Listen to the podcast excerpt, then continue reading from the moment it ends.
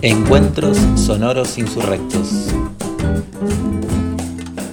Hola, buenas tardes. Mi nombre es Salomé. Hoy es 13 de noviembre del 2020.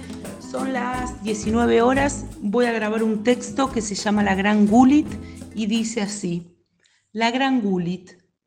Paro la pelota con el pecho de espaldas al arco contrario. No la piso porque está hecha de papel, medias viejas y cinta de embalar. Cuando intento darme vuelta, lo tengo pegado a uno que me quiere sacar la pelota, pero la cubro con el cuerpo, retrocedo un poco y me doy vuelta. Los demás empiezan a gritar, dale, pasala, no te la comas, pasala. Escucho lo que dicen, pero ya decidí la jugada. Estoy frente a frente con Cristian, que a pesar de tener las piernas mucho más largas que las mías, le gano en velocidad.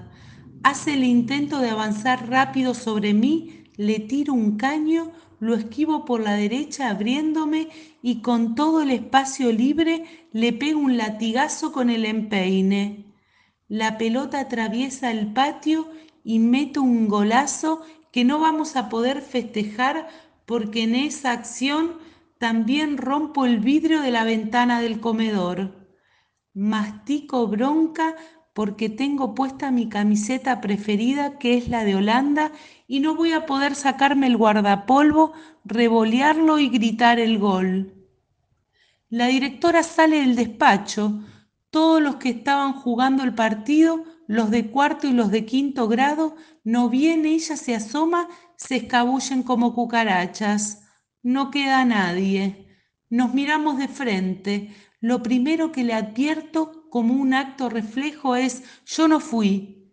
Mira incrédula, mueve la cabeza como negando y revolea los ojos como diciendo otra vez.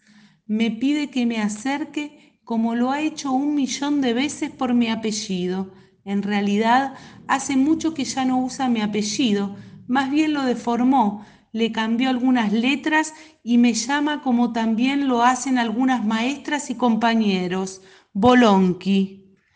¿Vos viste que alguna otra nena juega la pelota que tenga el guardapolvo sucio de estar arrastrándose en el suelo sin botones o que esté todo el día rodeada de varones? Me preguntaba mientras me ponían en penitencia. Cuando me llamaban a dirección, me dejaban sacándole punta a millones de lápices con un sacapunta palanca parecido en su forma al rallador de queso que usaba en casa.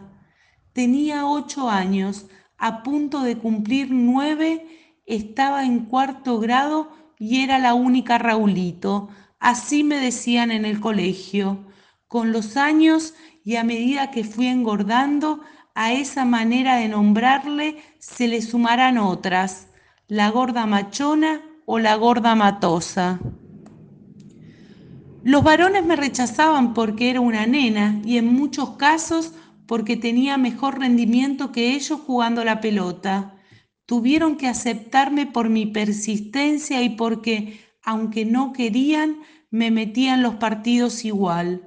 Además, era una de las más fuertes del colegio y eso ayudó mucho. Con las nenas me aburría, había diferencias de energías e intereses. Ellas podían sentarse en el patio durante horas con sus muñecas, hacían la vertical o la media luna, hablaban o se peinaban. Lo único que me interesaba hacer con ellas era jugar al elástico, pero no me invitaban. No era bienvenida porque me juntaba con los varones, me veían como un bicho raro y yo hacía como que no me importaba. Se suponía que había algo en mí que estaba mal, pero no me decían qué era, solo me mandaban al gabinete psicopedagógico. ¿Vos sentís que sos un varón?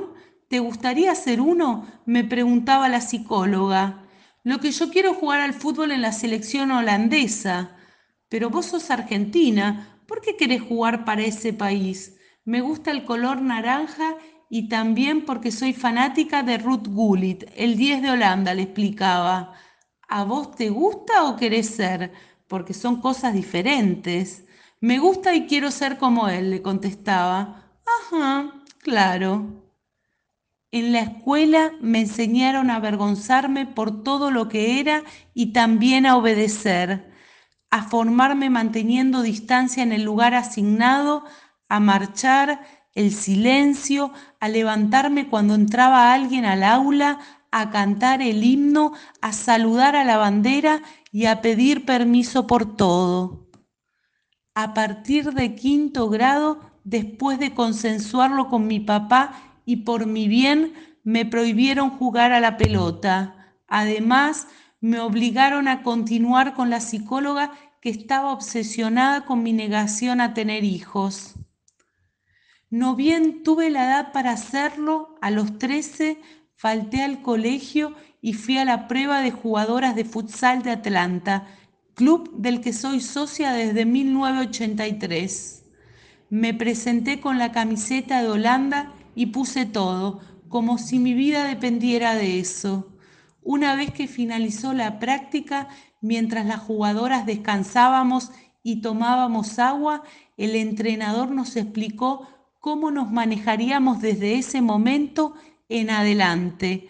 Las seleccionadas entrenarían tres veces por semana durante dos horas, que la camiseta del bohemio se transpiraba, que además de una responsabilidad era un honor que íbamos a tener que ganarnos en cada entrenamiento. Nos agradeció y nos pidió que a medida que nos fueran llamando por nuestros apellidos, que pasáramos al frente para recoger la camiseta oficial del club, que sería nuestra nueva casa. Y así empezó. Muy bien Fernández, la suya es la 6, Gallardo la 4, Mancilla la 5, Molo y la 2, Manso la 3, Fischer la 8, Foraro la 9 y Gulit, Gulit me miró y me preguntó en tono de reto, ¿así de atenta va a estar en la cancha usted? ¿Su apellido no es Gulit como dice la camiseta? No, mi apellido es Bolonqui, le dije mientras me paraba para recibir la 10.